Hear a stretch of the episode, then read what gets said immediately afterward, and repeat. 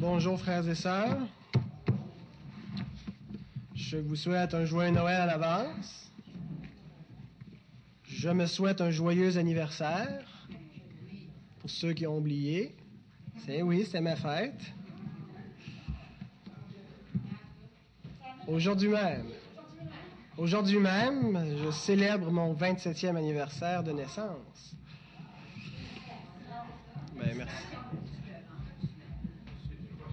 Ben, je suis pas supposé, mais c'est ma prérogative de l'annoncer moi-même, euh, vu que je suis à l'avant, merci. c'est ça, si je veux avoir mes cadeaux.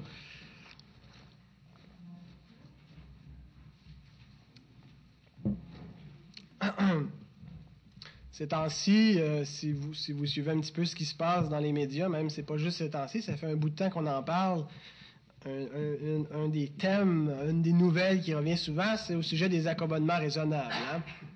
On a tant et tellement entendu parler qu'on n'est pas si euh, déçu que la commission Bouchard-Taylor ait pris fin. C'était hier, je crois, ou avant-hier, la dernière audience. Euh,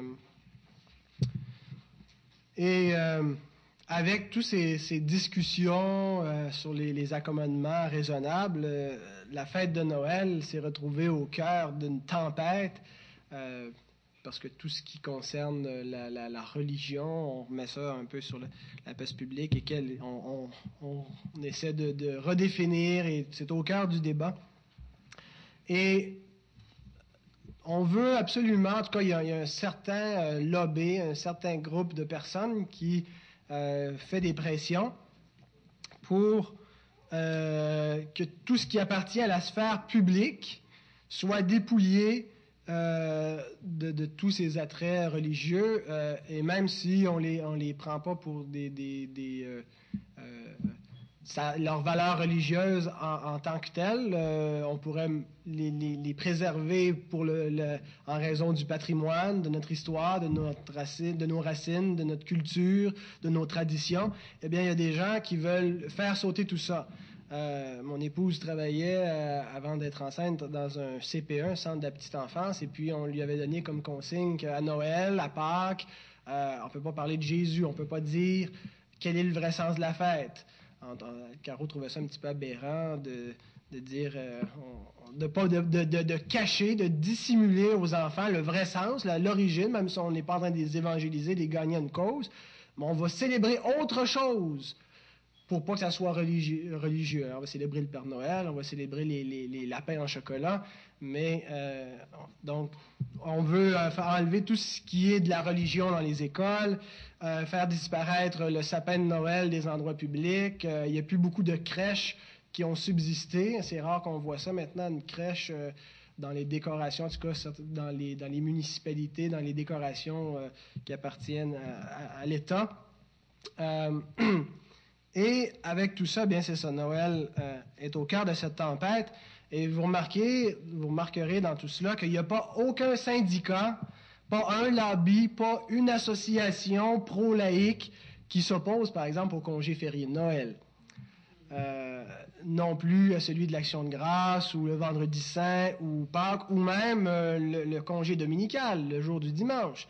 Hein, on est bien heureux d'avoir ces congés-là, alors qu'originellement, c'est une tradition chrétienne, si on ne travaille pas le dimanche. Parce que anciennement, c'était le premier jour de la semaine, c'était l'équivalent du lundi, on recommençait la semaine le dimanche. Or, euh, c'est vous dire l'intérêt de leur intérêt pour l'argent à tous ces syndicats qui luttent d'un côté contre ces, euh, traditions et maintenant on va les justifier autrement ces congés. On peut plus dire c'est le congé de Noël, ça va être le congé du solstice. Mais bon. Or, dans tout cela, la fête de Noël se retrouve dans une confusion. On est prêt à renier nos origines, nos traditions et la vérité, même si les gens ne, croient pas que, Christ est la vérité, on, nie le sens véritable de la fête quand on célèbre autre chose. On est prêt à nier la vérité en ce sens-là pour ne pas offenser, pour ne pas offenser les consciences, pour ne pas offenser les gens qui auraient une autre fête religieuse. Donc, on, est prêt à enterrer la nôtre pour ne pas offenser personne, euh, pour ne pas favoriser la religion et pour rester neutre. C'est une grande naïveté euh, que de se croire neutre. La laïcité euh, telle qu'elle est présentée aujourd'hui, n'est pas une position neutre. Et, j'espère que vous ne croyez pas que la laïcité est une position neutre. Euh, au contraire, c'est un point de vue, c'est une prise de position. L'athéisme, tel parce que ce qui, sous-tend la, laïcité, la neutralité telle qu'il est, il est promu dans le système d'éducation et dans toute l'institution publique, euh, ça repose sur l'athéisme. Et l'athéisme n'est pas euh, une position neutre. Au contraire, c'est un point de vue religieux sur le monde. C'est le point de vue qui dit nous, nous croyons qu'il n'y a pas de Dieu, mais ça demeure un point de vue religieux, c'est pas une position neutre. Alors, euh, tout ce discours sur la neutralité, c'est de la foutaise, et pardonnez-moi si vous trouvez l'expression forte, mais c'est exactement ce que c'est, c'est de la bouillie pour les chats. Et l'ironie dans tout ça, c'est que Noël, c'est l'envers de la confusion. C'est tout sauf la confusion. Parce que Noël, c'est la clarté suprême de l'annonciation, l'annonce d'une nouvelle. Originellement, Noël, c'est ça, c'était les, récits que nous avons dans l'Écriture, que nous chantons, que nous lisons dans cette période de l'année, sont les récits de l'Annonciation, où l'annonce de la naissance du Sauveur euh, nous est faite par l'entremise des anges, où il, est annoncé à Marie, il est annoncé à Joseph, il est annoncé au berger, il est annoncé aux mages, que le Messie vient de naître. Or, ce n'est pas la confusion, ce n'est pas, ce n'est pas dans, le, dans le mystère, dans l'obscurité que ces événements sont produits, alors qu'aujourd'hui, cette fête, euh, on n'en connaît plus le sens, c'est la fête des enfants, c'est la fête des cadeaux, euh, c'est la confusion même, Noël, aujourd'hui. Et c'est une ironie par excellence, parce que Noël, ce n'est pas la fête, pas une fête confuse, mais au contraire, c'est la clarté même de l'annonciation. C'est l'annonce de quoi? C'est l'annonce d'une bonne nouvelle. Et nous allons lire cette bonne nouvelle qui est annoncée, euh, l'annonciation qui est faite à Joseph, dans Matthieu 1.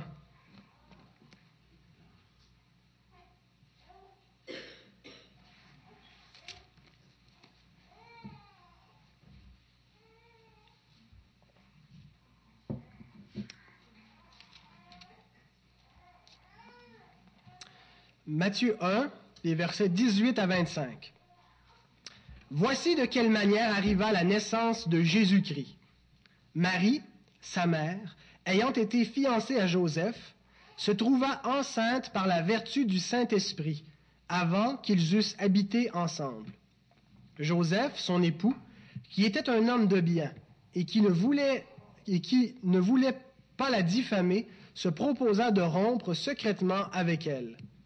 Comme il y pensait, voici un ange du Seigneur lui apparut en songe et dit, Joseph, fils de David, ne crains pas de prendre avec toi Marie, ta femme, car l'enfant qu'elle a conçu vient du Saint-Esprit.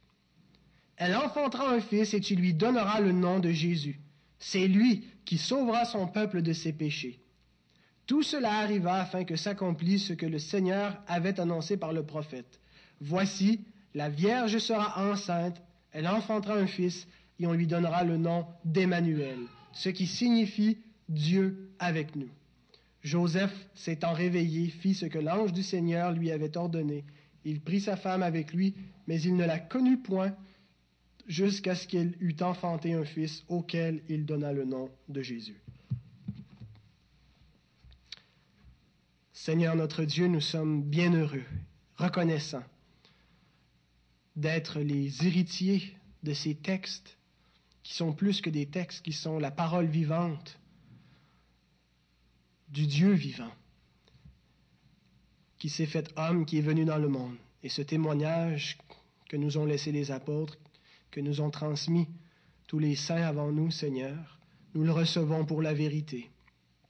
Et nous sommes reconnaissants de cette nouvelle, Seigneur.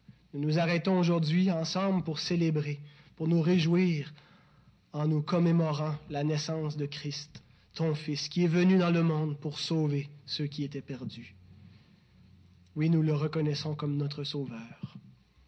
Et Seigneur, nous voulons que dans cette période-ci de l'année, dans les jours qui viennent, nos cœurs soient remplis de joie, que nos pensées soient remplies de ta paix, Seigneur, alors que nous considérons ce grand événement et que nous attendons le prochain retour de ce même Sauveur. Amen.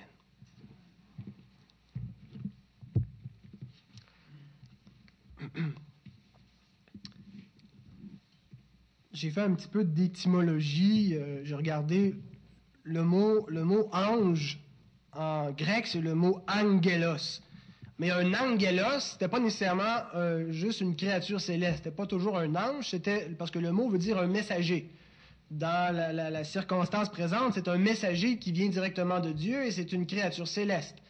Mais un angelos, un, ange, comme on dit, euh, pouvait être également un, envoyé officiel, un messager de la part d'un roi, de la part d'une autorité publique. Alors, c'était un messager.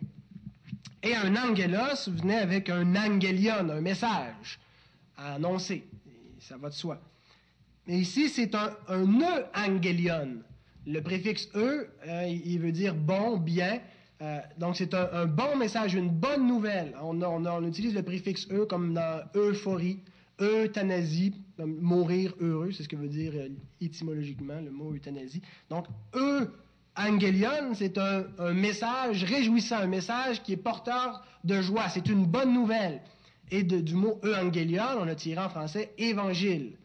Euh, et donc, la bonne nouvelle, l'évangile, euh, que l'ange annonce à Joseph, comporte trois éléments. Ce que j'ai vu dans le texte. Et c'est ces trois éléments qu'on va souligner. La première, dans la bonne nouvelle, ou la première bonne nouvelle, disons qu'il y a trois bonnes nouvelles dans, dans- dans ce- dans cette, cette annonce, dans ce message de l'ange. Euh, premièrement, c'est qu'il annonce la naissance virginale, que le Messie va naître d'une vierge. Alors, ça doit être, euh, premièrement, un soulagement pour Joseph de savoir que l'enfant vient du Saint-Esprit, parce qu'il il pensait euh, jusqu'à maintenant que sa femme la- la- l'avait trompé. Euh, et euh, il avait de bonnes raisons de le croire, puisqu'il était enceinte, et puis lui ne l'avait pas connu. Mais la bonne nouvelle, c'est pas la fidélité de Marie, c'est la naissance virginale. Bien que la, fidélité de Marie, ça devait être une, bonne nouvelle pour Joseph, mais pour nous, c'est assez limité. Mais la, naissance virginale, en soi, est une très bonne nouvelle. C'est souvent, c'est une doctrine qui est un peu mise de côté euh, chez les évangéliques, le- l'enseignement sur la naissance virginale. C'est pas un, enseignement qui qu'on prêche ou qu'on insiste beaucoup, même si on le croit, même si ça fait partie de nos confessions de foi. Et peut-être un petit peu parce que quand on entend naissance virginale, euh, ça sonne Sainte Vierge et tout ce qui sonne Sainte Vierge, ça nous rappelle le catholicisme et on ne veut pas tomber dans la mariolatrie, donc on laisse ça de côté. Mais euh, c'est- une grande perte de laisser ça de côté puisque euh, y a une grande bénédiction d'approfondir le sens de la naissance virginale. Pourquoi est-ce que Jésus est né d'une vierge? Il fallait qu'il y ait une naissance un peu plus distinguée, que ça soit plus spectaculaire que la plupart des hommes. Euh, vous savez que, que tout le, christianisme libéral rejette en bloc ce- ce- cet enseignement-là comme étant de la mythologie. Hein, comme étant, comme, comme s'il faut démythologiser le Nouveau Testament. Il y a toute la tradition avec les, les, les Bultmann et la néo-orthodoxie qui veut dépouiller le Nouveau Testament de tous ces mythes. Euh, et euh, il y a même des évangéliques qui, qui, qui croient cette mythologie, qui croient que c'est, c'est, pas un fait, euh, un fait historique, euh, que c'est un peu comme euh, Hercule, qu'on dit être, né d'une mère vierge aussi. Je suis pas certain. En tout cas, il y a une naissance particulière, fils, de Dieu et fils d'une femme en même temps. Mais la naissance virginale, pour nous, c'est quelque chose que nous croyons comme un événement véritable et il y a un sens profond, théologique, il y a une signification à cette naissance-là qui est pour nous une grande bénédiction. Et euh, pour euh, l'expliquer, j'utilise un texte qui se trouve dans l'épître de Paul, la première aux Corinthiens. Donc, au chapitre 15, si vous voulez tourner, on va regarder quelques versets. 1 Corinthiens 15, les versets 45 à 49. Il ne parle pas directement de la naissance virginale, mais vous allez voir le lien euh, avec la naissance virginale. C'est pourquoi il est écrit, le premier homme, Adam, devint une âme vivante. Le dernier Adam, alors, il est question de Christ, le dernier Adam est devenu un esprit vivifiant. Mais ce qui est spirituel n'est pas le premier, c'est ce qui est animal, ce qui est charnel, physique. Et ce qui est spirituel vient ensuite. Le premier homme, Adam, donc, tiré de la terre, est terrestre. Le second homme est du ciel. Tel est le terrestre, tels sont aussi les terrestres. Et tel est le céleste, tels sont aussi les célestes. Et de même que nous avons porté l'image du terrestre, nous avons porté l'image d'Adam, nous porterons aussi l'image du céleste. Donc dans ce passage, on voit qu'il y a deux Adams. Le premier et le dernier Adam. Il est question d'Adam, le premier Adam, Adam et Ève, et le, dernier Adam qui est Christ. Euh, et, le, parallèle qui est fait entre les deux, c'est que ces, ces deux êtres ont été créé directement par une intervention spéciale de Dieu. Quand je dis créé, je ne veux pas dire que Christ a été créé parce qu'il est incréé, mais dans, dans, son incarnation, dans sa manifestation corporelle, physique et humaine, Christ il, vient par une intervention directe de Dieu comme Adam. Euh, quand on remonte la généalogie euh, de, Christ, on, les nomme tous un après l'autre, et quand il arrive à Adam, il dit Adam, fils de Dieu. Euh, comme Salomon, fils de David, et on monte comme ça, et Adam, fils de Dieu. Et de la même façon, Christ vient directement de Dieu. Tel il est, tel nous sommes. Ici, dans cette salle, j'ose espérer que nous sommes tous des descendants d'Adam. Euh, si vous êtes de la race humaine, vous êtes des, homo sapiens, eh bien, vous descendez d'Adam et Ève, selon ce que nous croyons, d'après le récit biblique. Euh, si vous êtes d'une autre espèce, vous ne descendez pas d'Adam et Ève, et si vous venez d'une autre planète non plus. Alors, puisque nous descendons d'Adam, nous portons son image, c'est-à-dire que nous sommes conformes à sa nature. Il était terrestre, nous sommes terrestres.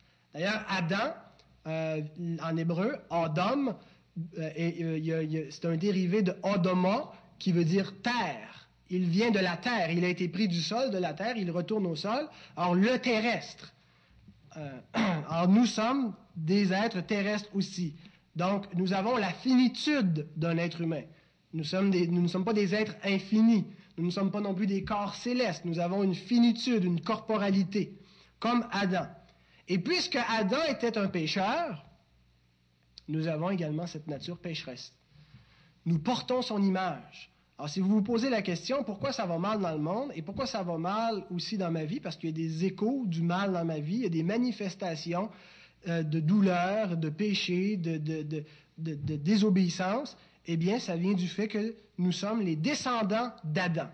Nous sommes des êtres pécheurs parce que nous descendons de cette race pécheresse qui remonte au premier pécheur, au premier transgresseur, qui est Adam. Mais voici la beauté de la naissance virginale. Christ n'est pas un descendant d'Adam. Christ n'est pas un héritier de cette humanité. Il est le dernier Adam, un nouvel Adam. Dieu recommence en Christ. Il ne, vient pas de lui. Dieu fait une interruption dans cette chaîne naturelle d'être humain pour introduire un nouvel Adam. Christ n'est pas un descendant d'Adam, il n'est pas un héritier du péché ni de la nature humaine telle qu'elle a été transmise depuis en Adam. Christ a été rendu semblable à nous, nous dit l'Écriture. Il est devenu un espèce d'Adam, d'ailleurs, le texte le dit, il est le dernier Adam, il est devenu un terrestre. Mais le péché en moins, puisqu'il n'est pas un descendant des pécheurs. Nous lisons dans Romains 8.3, Dieu a condamné le péché dans la chair en envoyant, à cause du péché, son propre Fils dans une chair semblable à celle du péché semblable. Donc Christ était en, tout point semblable à l'homme, mais le péché en moins. Et Hébreu 4, verset 15 nous, dit, Il a été tenté comme nous en toutes choses, sans commettre le péché. Donc l'expérience que Christ a faite de l'humanité, elle est en tout point comme la nôtre, sauf pour le péché. Il n'en a pas hérité puisqu'il n'est pas un descendant de, l'humanité pécheresse. Vous me direz, Ève était, était, pécheresse, pas Ève, mais Marie, sa mère. Euh, mais c'est pour ça que nous croyons aussi à l'Immaculée Conception, pas de Marie, mais de Jésus, qui a été gardé par l'Esprit pour ne pas euh, recevoir le, péché par génération tel qu'il est transmis naturellement chez les hommes. Alors, en Christ se trouve une nouvelle génération d'humanité. Génao, engendrer, naître. Donc, une génération, c'est de là que vient euh, le mot euh, génération de Génao. Il est engendré, mais il n'est pas engendré, il n'est pas de cette génération qui est générée dans le péché. Il a été généré directement d'en haut, il est céleste, il vient d'en haut et il commence, il recommence l'humanité. Une nouvelle espèce humaine sans le péché. Et Paul nous a dit au verset 49, dans Corinthiens 15, et de même que nous avons porté l'image du terrestre, puisque nous étions en Adam, nous étions comme lui, nous porterons aussi l'image du céleste. C'est toute la bénédiction de pouvoir appartenir maintenant à cette nouvelle humanité que Dieu a recréée en Christ. Dieu n'avait pas pour plan de faire autre chose avec nous que des humains. Il n'a pas dit, puisque maintenant euh, c'est capote, c'est fini, les humains sont pécheurs, euh, ben, on, va les transformer dans une, nouvelle sorte de, une nouvelle espèce qui ne sera pas des humains. Le plan de Dieu, c'était de nous conserver comme des humains. Mais il devait racheter notre humanité, alors il a recommencé l'humanité en Christ, le nouvel Adam. Et Christ n'est pas un descendant d'Adam. Donc, pour entrer dans cette il faut entrer dans cette nouvelle humanité pour pouvoir jouir de, ce statut euh, avec Christ, ce statut de juste, ce statut d'une humanité parfaite. Et la façon que nous entrons dans l'humanité naturelle, c'est par naissance. Et eh bien, la façon que nous entrons dans la nouvelle humanité virginale, dans le sens qu'elle est en Christ par sa naissance virginale, eh bien, c'est par la nouvelle naissance. Lorsqu'un homme naît de nouveau, euh, il, est généré à nouveau, généré d'en haut, euh, et il est régénéré, et il, appartient à cette nouvelle humanité en Christ, non plus en Adam, en Christ sans le péché. L'enseignement sur la, naissance virginale de Christ est une grande bénédiction pour les croyants, de voir que Dieu a recommencé en Jésus ce qui avait été perdu en Adam. Et c'est quelque chose à s'approprier par la foi, à conserver précieusement dans notre cœur. C'était la première bonne nouvelle de l'ange. Il y a une deuxième bonne nouvelle au verset 21. Elle enfantera un fils et tu lui donneras le nom de Jésus. C'est lui qui sauvera son peuple de ses péchés. Jésus, euh, ou Yeshua, en, araméen, qui, qui, est le même nom que Josué d'ailleurs, veut dire l'Éternel sauve. Ou si vous préférez, le Sauveur, le Libérateur. Voici le sens du nom de Jésus. Il est le Sauveur. Dans, un autre texte de la Nativité, dans l'Évangile de Luc, quand l'ange annonce, euh, il a dit, Ne craignez point, car je vous annonce une bonne nouvelle qui sera pour tout le peuple le sujet d'une grande joie c'est qu'aujourd'hui dans la ville de David, il vous est né un sauveur, qui est le Christ, le Seigneur. Dieu n'a pas abandonné le monde. Dieu n'a pas abandonné le monde dans sa misère, dans son péché, dans ses ténèbres, dans sa rébellion. Il lui a envoyé un sauveur. Et il est le seul sauveur qui existe. On cherche, on dit souvent qu'on cherche des sauveurs, on cherche des sauveurs en politique, euh, un nouveau héros politique qui va sauver le Québec. Euh, on cherche des, idoles, des gens qu'on admire, des modèles. Euh, des fois, c'est notre sauveur, notre héros, c'est notre père. bon, on cherche toujours des sauveurs, mais il n'y a qu'un seul sauveur qui peut réellement nous sauver devant Dieu, et c'est le Christ. Sous le ciel, il n'y a de salut en aucun autre nom car il n'y a sous le ciel aucun autre nom qui ait été donné parmi les hommes par lequel nous devions être sauvés. Acte 4, 12. Un jour, alors que j'étais à la prison provinciale à Saint-Jérôme, il y a un prisonnier qui me demande, alors que je parlais du Sauveur, il vient me voir et il me dit, je me suis toujours demandé, on est sauvé de quoi? Pourquoi un sauveur? Il dit, je pas, je comprends pas. C'est une bonne question.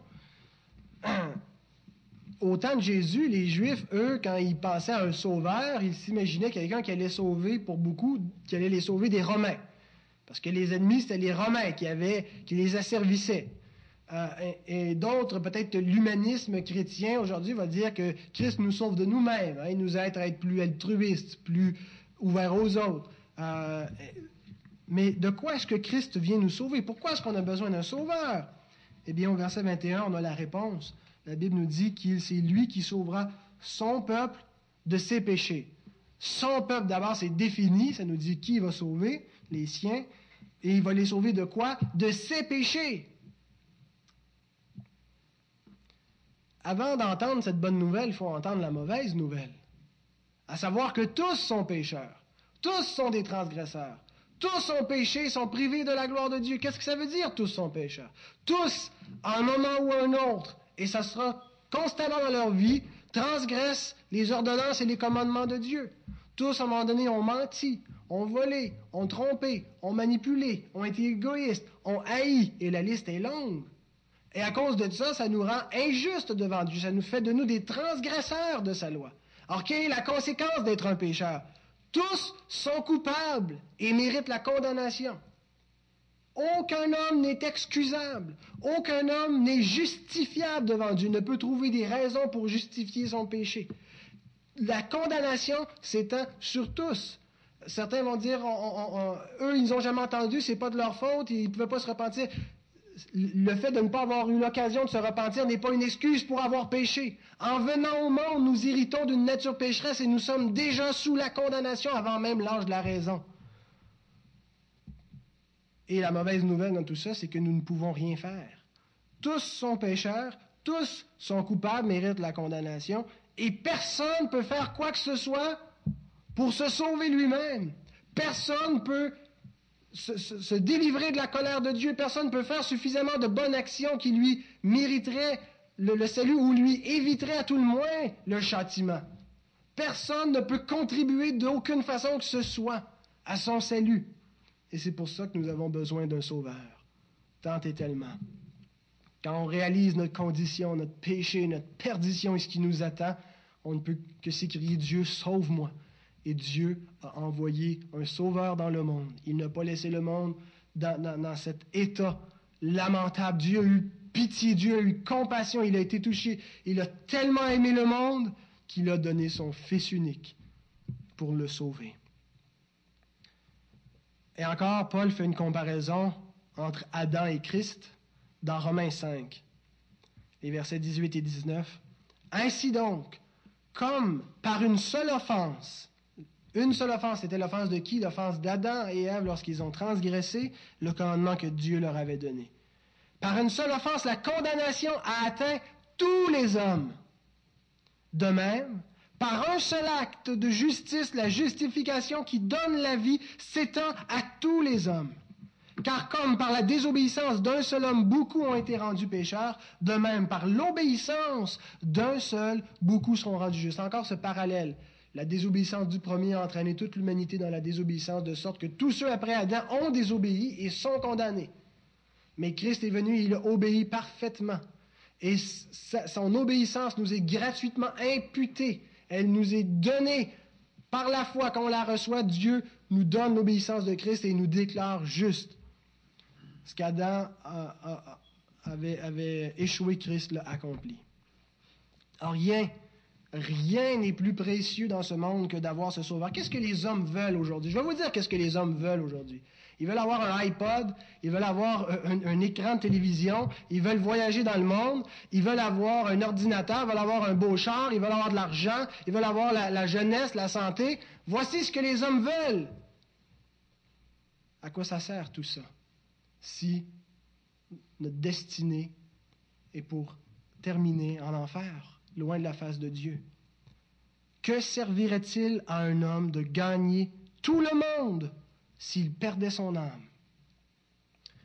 C'est arrivé à quelques reprises, j'ai exposé à, un détenu que, à, certains détenus que je rencontrais à l'USD, et je leur dis, qu'est-ce que tu choisirais si aujourd'hui je t'offrais la clé de ta liberté. Hein. On te libère, on, te remet dans la rue. Euh, écoutez, les gars de l'USD, ils espèrent plus la, liberté. C'est le, super maximum. Il y en a un au Canada. Quand tu te ramasses là, euh, la plupart, c'est des, des, gars qui sont condamnés à vie. Euh, il y en a très, très peu qui, réussissent, qui, descendent jusqu'en bas de l'échelle. Hein. C'est très long le processus.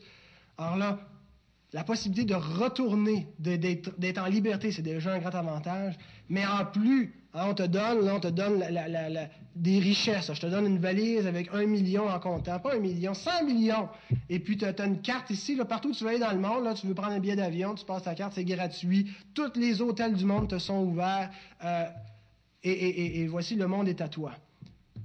Je t'offre ça ou tu restes dans ta prison, tu vas peut-être même y mourir, mais je t'offre le pardon de tes péchés, la réconciliation avec Dieu, la possibilité de devenir un enfant de Dieu et d'avoir la vie éternelle. Et quand tu mourras, tu seras réuni au paradis. Eh bien, croyez-le ou non, la plupart ont choisi la clé de la liberté, euh, l'argent et, d'être libre et de, faire leur vie. Eh bien, je m'empresse de leur rappeler, bien, je vais te dire une chose. Il n'y a jamais personne qui va venir dans ta prison te dire tu es libre, puis voici 100 millions, puis le monde est à toi. Mais aujourd'hui, Dieu t'offre le pardon de tes péchés, la vie éternelle. Celui qui voudra sauver sa vie la perdra mais celui qui la perdra à cause de moi la trouvera. Il n'y a rien qui est plus précieux que d'avoir ce sauveur. Hein, le Noël, c'est le, moment où on donne des cadeaux. Eh c'est le moment où on doit se rappeler le cadeau que Dieu a fait à l'humanité. Le cadeau que Dieu a fait à l'humanité, c'est de donner son Fils. En lui, nous avons la réconciliation avec lui. Nous avons la vie. Et je peux vous dire qu'il n'y a absolument rien de plus précieux que je possède et que je pourrais imaginer posséder. Je serais prêt à être dépouillé d'absolument tout, jusqu'à perdre ma famille, jusqu'à perdre mes bien-aimés, avant de perdre mon Sauveur. Il n'y a rien de plus précieux que d'appartenir au Christ, d'être à lui dans ce monde. Si quelqu'un n'a pas ça, il est pauvre. Peu importe ce qu'il a, il est misérable et nu. Il n'y a rien qui ne peut nous rendre plus riches que d'avoir le Christ. C'était la deuxième bonne nouvelle. Jésus, le libérateur, le sauveur, est venu dans le monde pour nous sauver de nos péchés. Et la troisième bonne nouvelle que l'ange annonce, versets 22 et 23, ben, je ne suis pas certain que c'est l'ange qui le dit, mais en tout cas, c'est dans, le, texte. C'était juste une explication de Matthieu. Tout cela arriva afin que s'accomplisse ce que le Seigneur, avait annoncé par le prophète. Voici la Vierge sera enceinte, elle enfantera un fils, et on lui donnera le nom d'Emmanuel, ce qui signifie Dieu avec nous. Et sûr, Emmanuel, c'était davantage un titre qu'un prénom pour, euh, pour le, Messie. C'était le. Parce qu'on dit, ben, s'il était supposé l'appeler Emmanuel, pourquoi se faire qu'ils l'ont appelé Jésus? Euh, Mais euh, c'était donc le titre du Messie, Emmanuel. Et c'est la troisième bonne nouvelle Dieu avec nous. Encore cette semaine, je parle beaucoup de mes détenus ce matin, mais il y en a un qui me dit si Dieu se manifestait, bien les hommes croiraient en lui. Il y a juste, vous l'avez sûrement entendu souvent, hein, ben, s'il veut qu'on croie, il y a juste à se montrer. Moi, je suis comme Thomas, il faut que je vois pour croire. On l'entend souvent. Eh bien, la bonne nouvelle, c'est que Dieu ne nous a pas seulement donné un sauveur, ce qui est déjà beaucoup en soi. Et Christ n'est pas seulement né d'une vierge, qui est une grande bénédiction, nous l'avons vu mais c'est que Dieu lui-même est venu parmi nous. Dieu s'est fait homme. Dieu est venu dans le monde. Emmanuel. Avec nous, Dieu, littéralement, c'est ce que veut dire le, nom en hébreu. Nous lisons dans Jean 1. Entre les versets 1 à 18, je ne vais pas toutes les lire, mais où il est question de Jésus. Et Jean utilise différents titres pour, le, pour euh, annoncer Jésus. Il en parle premièrement comme la parole. Au commencement était la parole. Et la parole était avec Dieu, distincte de Dieu, et la parole était Dieu. Dieu lui-même, la divinité du Christ. Elle était au commencement avec Dieu, toutes choses ont été faites par elle, le Créateur, il a créé. Et rien de ce qui a été fait n'a été fait sans elle. Plus loin, à partir du verset 9, il en parle maintenant comme de la lumière. Cette lumière était la véritable lumière qui, en venant dans le monde, éclaire tout homme. Elle était dans le monde et le monde a été fait par elle, par cette lumière. Et le monde ne l'a point connue. Elle est venue chez les siens et les siens ne l'ont point reçue. Mais à tous ceux qui l'ont reçue, à ceux qui croient en son nom, elle a donné le pouvoir de devenir enfants de Dieu, lesquels sont nés non du sang, ni de la volonté de l'homme, de la chair, ni de la volonté de l'homme, mais de Dieu. Vous voyez ce qu'on parlait tantôt de, de, naître en Adam. Donc il dit ici, ils ne sont pas nés en Adam, ils ne sont pas nés du sang de l'homme, de la volonté de l'homme, mais ils sont nés de Dieu, nés de nouveau. Et ensuite, encore, il en parle comme la parole. Et la parole a été faite chair. C'est incarné, est devenue en chair et en os comme un homme. Et elle a habité parmi nous, pleine de grâce et de vérité. Et nous avons contemplé sa gloire. Une gloire comme la gloire du Fils unique venu du Père. Verset 18. Personne n'a jamais vu Dieu. C'est vrai, on dit on veut voir Dieu, qui se manifeste, on veut le voir. Le Fils unique, maintenant un autre titre, qui est dans le sein du Père est celui qui l'a fait connaître.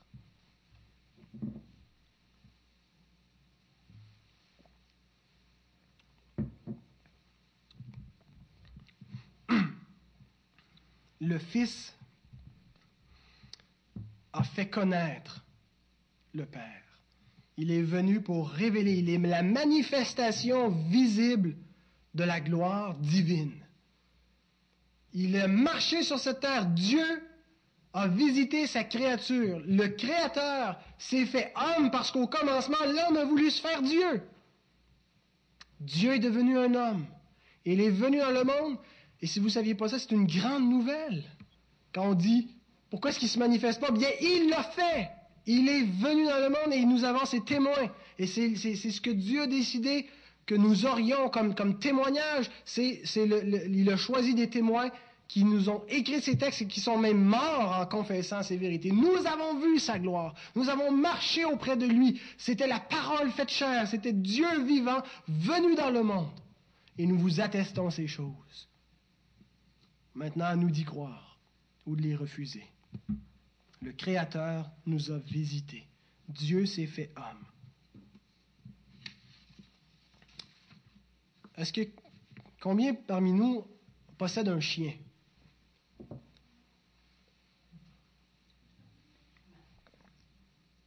Bon, on a trois chiens. Combien aiment les chiens? Ah, plus, bon, vous aimez les chiens? On dit que le chien est le meilleur ami de l'homme, n'est-ce pas? C'est un, noble statut que d'être le meilleur ami de l'homme, quand on considère la noblesse de, l'homme. Mais imaginez un instant que tous les chiens de Saint-Jérôme se retrouvaient dans une situation tragique où ils étaient en, grand péril, euh, en perdition. Et que la seule solution pour les sauver de cette condition, c'était pour vous de devenir vous-même un chien. Et d'aller parmi eux, de parler leur langage pour les sauver. Accepteriez-vous de quitter votre situation actuelle, vos avantages sociaux, votre famille, votre travail, la bonne nourriture que vous avez pour manger la nourriture de chien? Accepteriez-vous votre statut noble d'humain par amour pour les chiens, pour les sauver, sachant d'avance qu'ils vous rejetteraient, qu'ils vous persécuteraient? Le feriez-vous par amour pour eux? Vous allez me dire, ouais, mais Dieu s'est pas fait de chien. Eh bien, l'écart entre Dieu et l'homme est beaucoup plus grand que l'écart entre l'homme et le chien. En tout cas, euh, encore plus dans certains cas. Mais nous lisons dans Philippiens 2, les versets 5 à 11. Ayez en vous les sentiments qui étaient en Jésus-Christ, lequel, existant en forme de Dieu, juste dans cette phrase, Christ existait dans la manifestation, dans la plénitude de la gloire. Dans, dans Colossiens, ça nous dit qu'il est le plérome, la plénitude de la divinité est en lui. Il était dans cette situation-là. Il existait en forme de Dieu. Et il n'a point regardé comme une proie à arracher d'être égal avec Dieu, de demeurer égal dans ce statut, mais s'est dépouillé lui-même, a abandonné tous ses privilèges qu'il avait, cette élévation, cette gloire, cette splendeur, cet état, en prenant une forme de serviteur, en devenant semblable aux hommes. Et ayant paru comme un simple homme, il s'est humilié lui-même, se rendant obéissant jusqu'à la mort, même jusqu'à la mort de la croix. C'est pourquoi aussi Dieu l'a souverainement élevé. Il lui a donné le nom qui est au-dessus de tout nom, afin qu'au nom de Jésus, tout genou fléchisse dans les cieux, sur la terre et sous la terre, et que toute langue confesse que Jésus-Christ est Seigneur à la gloire de Dieu le Père. Jamais, dans aucun récit religieux, dans aucune euh, prétention à la vérité, dans aucune croyance religieuse, n'avons-nous entendu une telle chose. Dieu s'est fait homme. Il s'est abaissé pour la créature. Tous les systèmes religieux sont construits de la manière inverse. C'est la créature qui fait de grandes choses pour le Créateur et lui, il est au ciel un peu inexorable, intouchable. Et c'est l'homme qui doit gagner et arriver et, parvenir à cette sorte de divinité, à se libérer au travers de ses karmas ou peu importe. Mais que Dieu s'abaisse, que Dieu vienne, devienne un homme, qu'il rentre dans cette condition de serviteur et qu'il aille plus bas encore jusqu'à la mort, maudit et, et châtié par les hommes comme il, comme il l'a été. C'est renversant. Quel amour, quelle humilité. En cela, il a prouvé son amour pour nous.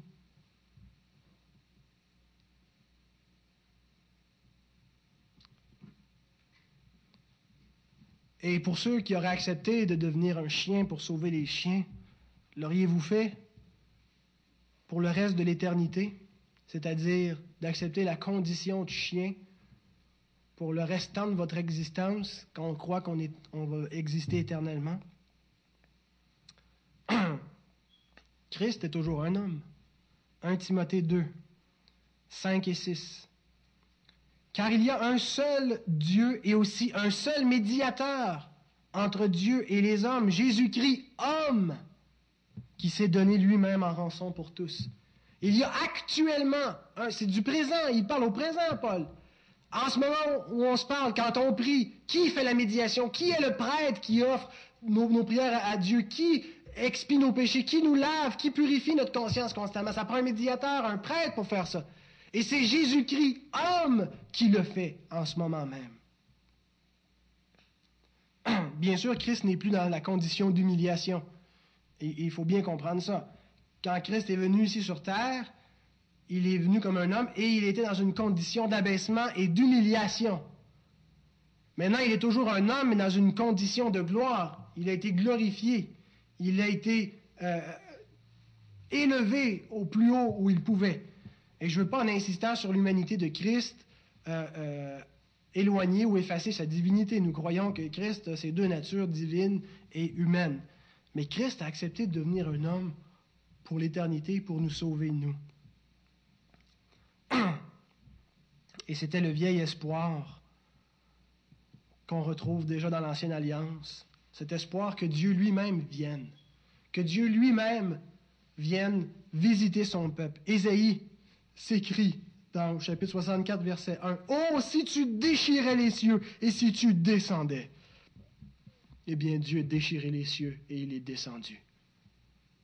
Quel miracle. Quelle grande croyance que nous avons. Quelle raison de se réjouir et de célébrer plus que tout. Nous sommes riches.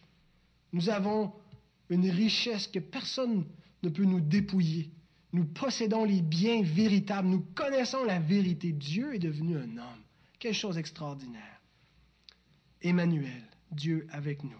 Et Jésus, en partant, a dit à ses disciples, Matthieu 28, 20, Je suis avec vous tous les jours jusqu'à la fin du monde. Il est encore avec nous. Pas dans sa forme corporelle comme il l'a été, mais il demeure auprès de nous. Alors ceux pour qui Noël représente la nativité de celui qui est né d'une vierge, de celui qui est venu recommencer une nouvelle humanité. La nativité de celui qui est le Sauveur. La nativité de celui qui est Emmanuel. Ces trois bonnes nouvelles que nous avons vues. Ben pour eux, Ils sont participants à cette nouvelle humanité. Ils y prennent part comme ils ont pris part à cette vieille humanité perdue. Ils prennent part à une nouvelle humanité. Et encore, ils sont sauvés de leurs péchés, pardonnés de toute transgression, justifiés parfaitement devant Dieu. Et Dieu est avec eux pour toujours. Rien ne pourra plus jamais nous séparer de l'amour de Dieu manifesté en Jésus-Christ. Gloire à Dieu pour cette grande bénédiction. Joyeux Noël, joyeuse nativité. Commémorez-vous cette venue et toutes les bénédictions qu'elle apporte, ces bonnes nouvelles que nous avons vues ce matin. Amen.